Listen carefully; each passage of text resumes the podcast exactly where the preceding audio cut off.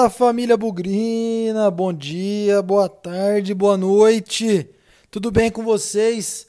Um a um lá em Maceió. Esse é o placar da quarta rodada do Campeonato Brasileiro da Série B. Guarani foi até lá com um time bastante modificado, quase aí meio time reserva praticamente, por conta de lesão, por conta aí de Estratégia para poupar alguns atletas para o derby no sábado, 6 e meia.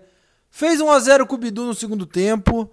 Poderia até ter feito esse 1 a 0 já no primeiro tempo.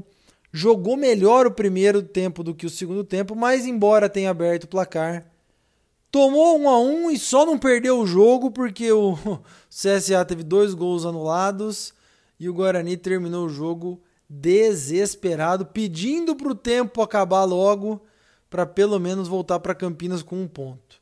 Podia ter ganho, podia ter perdido, empatou e, na minha opinião, deixou alguns pontinhos pelo caminho. Vamos lá falar sobre esse jogo pré-derby, quarta rodada Série B 2021. Bugrecast, o podcast da torcida bugrina.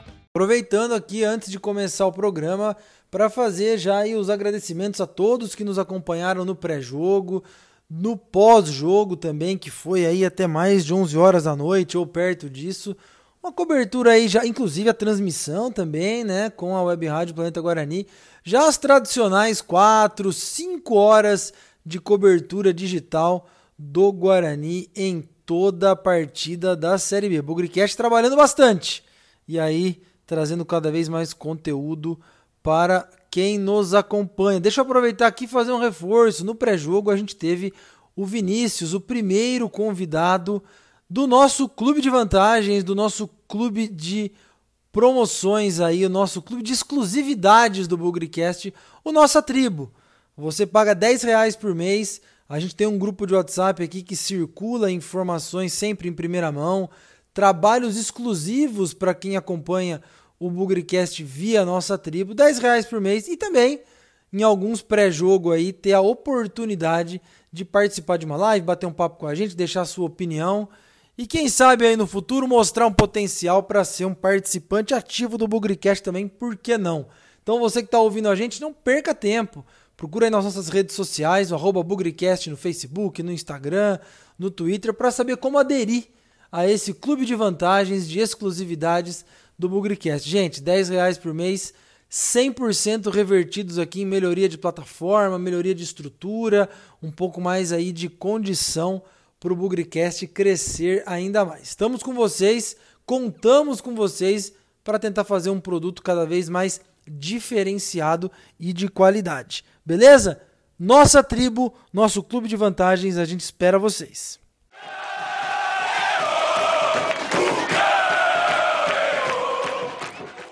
Sobre o jogo, a gente foi se surpreendendo no decorrer da tarde quando as notícias começaram a pipocar. A gente já sabia que Rafael Martins não jogaria, a gente já sabia que Thales também não jogaria por estar suspenso aí pelo terceiro cartão amarelo. A gente também sabia que o Andrigo estava fora ainda, né, por uma por uma lesão no pé. E aí, aos poucos, né, a gente foi. E o Júlio César também, né? O atacante foi expulso contra o Náutico. Aos poucos a gente descobriu que não só o Gabriel Mesquita continuaria, que o Ian Carlo, garoto da base, jogaria aí na zaga. É, a gente descobriu também que o Rodrigo Andrade não seria opção no meio, nem viajou. Que o Regis também não seria opção no meio por estar pendurado, nem viajou.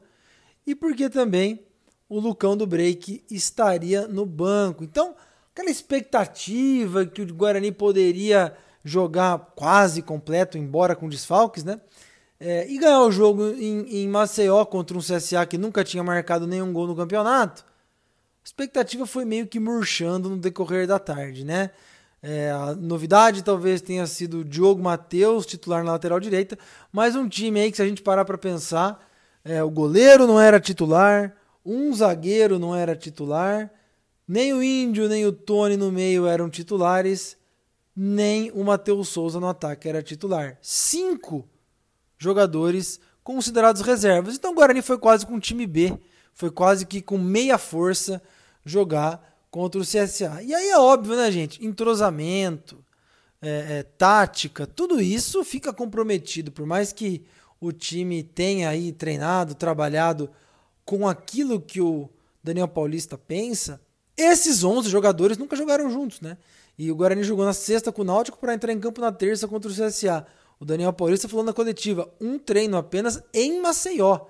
Foi na segunda-feira, véspera do jogo.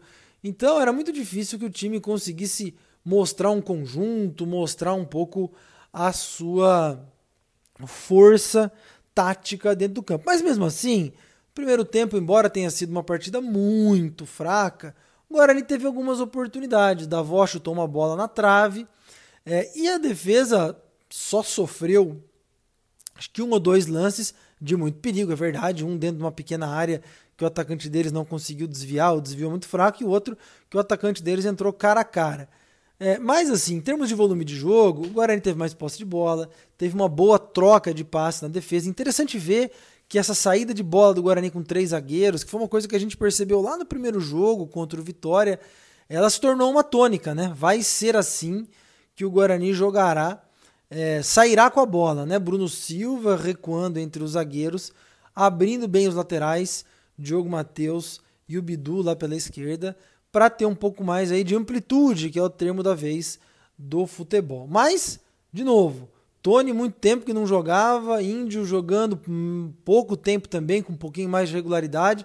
A gente conhece as limitações é, técnicas desses jogadores. E a sensação que ficou no primeiro tempo, não pelo volume só, né, mas pela, pela disposição dos jogadores, que se o Guarani tivesse ali com seus jogadores titulares, tivesse lá o Regis, tivesse o Andrigo, tivesse o Rodrigo Andrade, talvez o Thales também, eu não tenho dúvida que o resultado seria outro. Né? O Guarani poderia ter vencido o primeiro tempo, vencido do CSA, talvez aí 1 a 0 alguma coisa assim, mas com um time completamente improvisado, o Guarani ficou no 0 a 0 Voltou para o segundo tempo, e aí o primeiro o segundo tempo não começou bem, não. Tá certo que o Bidu fez 1 a 0 num lance que o goleiro falhou, né? Vamos combinar, né, gente? O Bidu chutou de fora da área, não chutou tão forte assim. O goleiro demorou para cair e fez 1 a 0. Mas o CSA veio com uma postura diferente para esse segundo tempo. Veio mais ligado. O técnico do CSA, Bruno Pivetti, que inclusive tem uma relação forte aí com o Guarani, ele talvez tenha motivado o time no vestiário, enxergado alguma coisa que o Guarani tinha de deficiente, o CSA voltou mais forte, voltou melhor, voltou pressionando o Guarani. Como eu falei, tomou o gol, mas a sensação que a gente tinha ali a partir dos 10 do segundo tempo é que o CSA poderia empatar a qualquer momento. E o Guarani muito atrasado, muito lento. Parece que pregou no segundo tempo. Aliás, o Diogo Matheus parece que pregou logo no primeiro tempo, ainda com pouco ritmo de jogo, né? Sentiu. O, o Índio correu bastante também, foi perdendo energia ao longo do jogo. No ataque da avó, disperso, recebendo poucas bolas também, logo saiu. Matheus Souza, o próprio Pablo que entrou né, no lugar do Ian Carlo machucado. Enfim, acho que ficou claro que o físico pesou e também as opções no banco de reserva também pesaram, né? Eu vou adiantar um pouco a fita aqui, falar que o CSA empatou é, numa falha da defesa, eu vi gente criticando o goleiro, não vi tanto problema do Gabriel Mesquita, eu vi dois caras em cima de um jogador do Guarani, né? Acho que era o Diogo Matheus que estava fechando ali, o Carlão fora da área, o Bruno Silva cobrindo um pouco a do Carlão. Aí não teve jeito, né? Passou um cara pelas costas do Diogo Matheus, entrou na área e fez o gol. Primeiro gol do CSA no campeonato, claro, né? Tinha que ser exatamente contra o Guarani. Mas esse não é o ponto. Eu acho que o ponto aqui, aí o Guarani se segurou como pôde, né? E eu vou aproveitar agora para falar desse segurou como pôde. Difícil demais para o Daniel Paulista olhar para o banco de reservas, tão poucas opções, né? O Guarani terminou o jogo com dois laterais direito, em tese, né? Pablo e Diogo Matheus, com dois laterais esquerdo, o Bidu e o Eliel. Terminou o jogo com três zagueiros, o Titi, o Carlão e o Bruno Silva, que também pode ser volante se você quiser. Só aí já são sete jogadores. Um goleiro, oito. O Índio, nove. Só sobrou o Alanzinho e o Lucão do Break lá na frente, que jogaram 15, 20, 25 minutos. Então, a, a, as opções para o Daniel Paulista é, fortalecer o time, ter um pouco mais de repertório, eram limitadíssimas. Eu cheguei a comentar no Twitter que o Guarani poderia ter ganhado o jogo, poderia ter perdido e empatou. E nós temos que levantar a mão para o céu, infelizmente. Era um jogo completamente ganhável, na minha opinião, se o Guarani tivesse com um pouquinho mais de força do seu elenco. Mas como não tinha essa força, ou perdeu alguns dos diferentes do seu elenco, poxa, evidenciou aí uma fraqueza do elenco do ponto de vista de qualidade, de repertório, de opções. Você vê o Caio Henrique, um garoto da base, que eu não sei qual é a situação dele, é um meia. Tivesse no banco, poderia ter jogado. Ia resolver? Talvez não. Mas não foi pro jogo. E as opções de, de, de zagueiro, muito jovem, você vê, o Giancarlo machucou. machucou com certeza pela ansiedade do jogo. É, a galera não se liga muito, mas quando você vai jogar a primeira vez, você corre errado, você exagera um pouco no, no nervosismo. Isso reflete na musculatura sem dúvida nenhuma. Acho que o Giancarlo foi vítima disso. Titi entrou muito nervoso, também não está pronto. Faltou um zagueiro ali, talvez mais experiente. Meio campo, eu acabei de falar, nenhuma opção ali. O Pablo virou um cara para tentar ser um meia, um volante. Enfim, qualquer coisa que eu falar aqui vai ser redundante pelo que a gente viu. Ficou claro que esse problema de elenco do Guarani ele é crítico. A gente tem falado, falta aí, faltam aí algumas opções. A notícia pós-jogo é que o zagueiro Ronaldo Alves do Náutico estaria acertando com o Guarani e acho que um cara que vem para agregar, um pouco mais experiente, é, jogou aí muitos times do Nordeste e vem para suprir a vaga pelo lado direito, já que o, o Ian Carlo machucou, deve ficar um tempo fora. O Thales aí não teria reserva, né?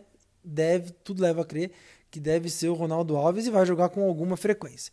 Para encerrar aqui, o jogo a gente já falou, tivemos a oportunidade de ganhar, não ganhamos, corremos o risco de perder, não perdemos. Infelizmente, temos que agradecer esse um pontinho, que se tivesse um pouco mais de capricho, com jogadores à disposição, dava para ter ganhado o jogo. E eu acho que a mensagem principal que fica, o elenco precisa ganhar um pouco mais de força, de musculatura, de opções porque, gente, vão acontecer jogos semelhantes a esse durante a Série B. São 38 rodadas. Na quarta, a gente já precisou usar 5, 6, 7 reservas. Isso deve acontecer. Vai ter jogo que nós vamos precisar de 8, 9, 10. E pode ser um jogo decisivo. Não estou falando que o dinheiro é infinito, dá para contratar quem a gente quer. Mas vamos ficar atento ao que o Guarani precisa. Porque em algum momento essa conta vai chegar de novo. Pode ser numa fase crítica, num momento de chegada ao G4, num momento de luta contra o rebaixamento. Isso nós vamos passar de novo. Esperamos que quando passarmos por isso de novo, o elenco esteja mais robustecido, mais fortalecido, porque hoje ficou claro que o cobertor é curto pra caramba.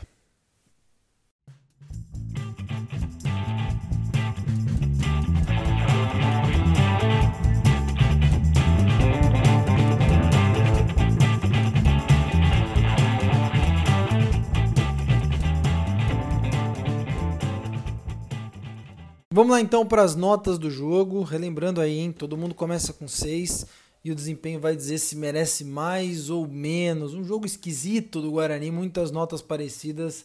Nem todo mundo bem, nem todo mundo muito mal. Vamos lá, já dei um spoiler. Vamos começar com o Gabriel Mesquita. Nota 5, Gabriel Mesquita. Não vou apontá-lo como culpado no gol, mas não tá. Mais uma partida sem passar segurança para a torcida, reposição de bola com o pé. Eu não sei, alguém precisa conversar com o Gabriel Mesquita, já falei isso no último pós-jogo. Eu não sei se é psicológico, comportamental. Um cara que tinha usava aquele 1,97m dele com uma puta de uma propriedade dentro da área. Parece que encolheu, parece que tá tímido, parece que tá inseguro. Não é o goleirão que a gente conhecia, nota 5.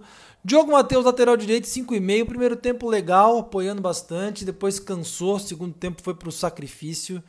Eu acho que fez uma partida razoável, nota 5,5. Ali na dupla de zaga, Ian Carlos fica sem nota, né? Jogou muito pouco, machucou. Vamos pular, pular ele. Vamos falar do Pablo, que entrou no lugar dele e ficou aí com uma nota 5,5 também. tentou fazer papel de volante, papel de meia, papel de lateral, papel de atacante, não fez papel nenhum. Foi mais um em campo ali. É, faltou intensidade, faltou força, faltou velocidade. Da forma como deu ali fazer uma trinca pelo lado direito no primeiro tempo, principalmente com o Diogo Matheus e Bruno Sávio, até que foi legal. Mas achei que o time se embolou demais com ele ali. Nota 5,5. Outro parceiro de zaga, o Carlão. Carlão hoje deixou a torcida com um pouco de insegurança. Falhou no lance em que o atacante do CSA saiu cara a cara e chutou para fora no primeiro tempo. E, na minha opinião, falhou no lance do gol. Saiu muito da área, deixou a marcação sobrecarregada ali no Diogo Matheus, no Bruno Silva. Três jogadores em cima de dois, principalmente no Diogo Matheus, que tinha dois, um deles nas costas. E esse bote errado custou o gol do Guarani, nota 5 para o Carlão. Fechando a defesa, Bidu 6,5. Vira aí o nosso bola cheia, fez o gol apoiou bastante no segundo tempo, desculpa, no primeiro tempo. No segundo tempo fez o gol e também teve que ajudar a defender de alguma forma ali, tomou um cartão amarelo também. 6,5 para o Bidu, o melhor em campo, artilheiro do time, hein? Ele e o Regis, dois gols marcados e vamos combinar, hein, rapaziada? Um time que tem 12 atacantes no elenco. Os artilheiros são o lateral esquerdo e o meia. Coisa para se pensar, hein? Vamos para o meio-campo agora. Bruno Silva, atuação sólida, na minha opinião. Gostei do Bruno Silva. É, parece ali o gerente do meio-campo. Nada espetacular, mas joga o arroz com feijão, nota 6 para ele. Achei uma partida bem tranquila do Bruno Silva. Não consegui vê-lo como culpado no gol, não. Acho que o problema foi estar sobrecarregado na marcação. Bola murcha fica para o Tony, nota 4,5. O time jogou numa rotação diferente do time não vou também pendurá-lo na cruz, porque fazia tempo que o Tony não jogava tanto tempo assim, sendo titular, enfim. É, sentiu, achei um pouco o ritmo da partida. Na posição que ele estava, tinha um papel importante de cadenciar o Guarani. E não conseguiu cadenciar muita coisa, não. O Índio, embora muita gente pegue no pé, eu achei que ele fez um bom jogo para o time. Vamos lembrar, o Guarani chegou um momento ali que falou: eu não posso perder esse jogo colocou o time atrás, se virou como pôde. Eu acho que o Índio teve um papel importante nesse posicionamento e proteção do Guarani, nota 6.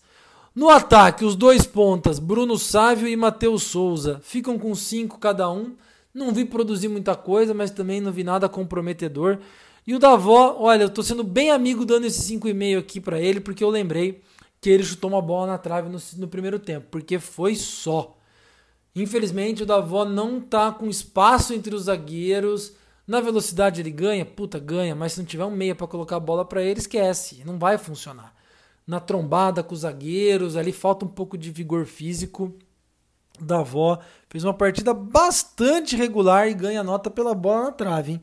Não fez muito mais do que isso, não. Daniel Paulista, eu achei que ele foi estratégico no jogo. Bem a verdade é um campeonato longo, é um campeonato que é importante pontuar. Acho que o Guarani perdeu dois pontos, tá? Por uma decisão aí, além desta partida. Mas ele também chegou um momento ali que ele viu que a Viola podia estar em cacos e resolveu garantir um ponto. É, podia ter vencido? Podia. Fizemos 1 a 0 podia ter conquistado a vitória, mas eu tenho que jogar um pouco no lado técnico, gente. Ele não tinha opção no banco. Ele estava com alguns reservas dos reservas no banco. Então, já é complicado com o banco que a gente tem de primeira opção. Algumas segundas opções, então, fica ainda mais complicado. Vou dar nota 6 para o Daniel Paulista. Tô gostando da saída de bola do time, viu? Três zagueiros, laterais avançados, tentativa de usar o campo o máximo possível, mas o meio-campo hoje foi muito longe daquele que seria o meio-campo titular do Guarani. Portanto, nota 6 para ele, um trabalho razoável no começo. Hoje completamente prejudicado por falta de peças.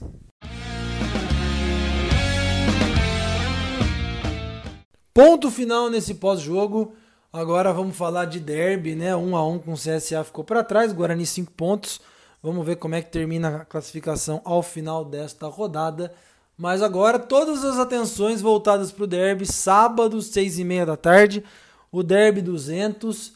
Teremos a volta de Thales na zaga, teremos a volta de Rodrigo Andrade no meio, muito provavelmente. Teremos a volta de Regis no meio-campo também.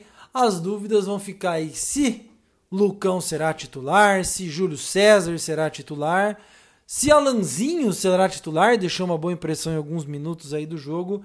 E eu, Lucas Pezão, tenho para mim que o Andrigo não joga o derby. Se o Andrigo tivesse alguma chance de jogar o derby, eu acredito que o Regis teria jogado contra o CSA. Como a, na cabeça da galera, o, o Andrigo tem um problema sério no pé. Como a cabeça da galera deve dizer que o Andrigo não joga o derby, o Guarani não quis correr risco, na minha opinião, de escalar o Regis contra o CSA e perdê-lo por cartão amarelo e jogar o derby sem Regis e sem Andrigo não ia rolar. Então acho que é mais ou menos isso que nos espera. Um time muito perto daquilo que a gente entende como ideal. A certeza só é a ausência do Rafael Martins. Deve ser o Gabriel Mesquita, o Diogo Matheus, Carlão, Thales e Bidu, Bruno Silva, Rodrigo Andrade Regis. Na frente joga o Bruno Sávio. Não sei como fica o Davó, não sei como fica o Júlio César, não sei como fica o Lucão do Break, não sei como fica o Alanzinho opções aí pro Daniel Paulista. O que a gente pode falar em termos de derby aqui no Bugricast é que estamos preparando a maior cobertura digital do derby. Então se preparem aí a partir de sábado à tarde, pré-jogo, não nos esqueçamos, pré e pós-jogo, o ponto de encontro é sempre no Bugricast. Vamos falar de tudo o que tem a ver com o derby, sem esquecer Teremos convidados, teremos uma programação especial no pré-derby no sábado. Fica aqui o convite. A gente espera por vocês, espero que tenham gostado de mais um pós-jogo aqui no Bugrecast, no Deezer, no Spotify, no Apple Podcast, na Amazon. Até a próxima, sem nunca esquecer que na vitória ou na derrota, hoje sempre Guarani. Avante, avante, meu bugre, que nós vibramos por ti. Na vitória ou na derrota, hoje sempre Guarani. É Guarani, é Guarani, é Guarani. Guarani.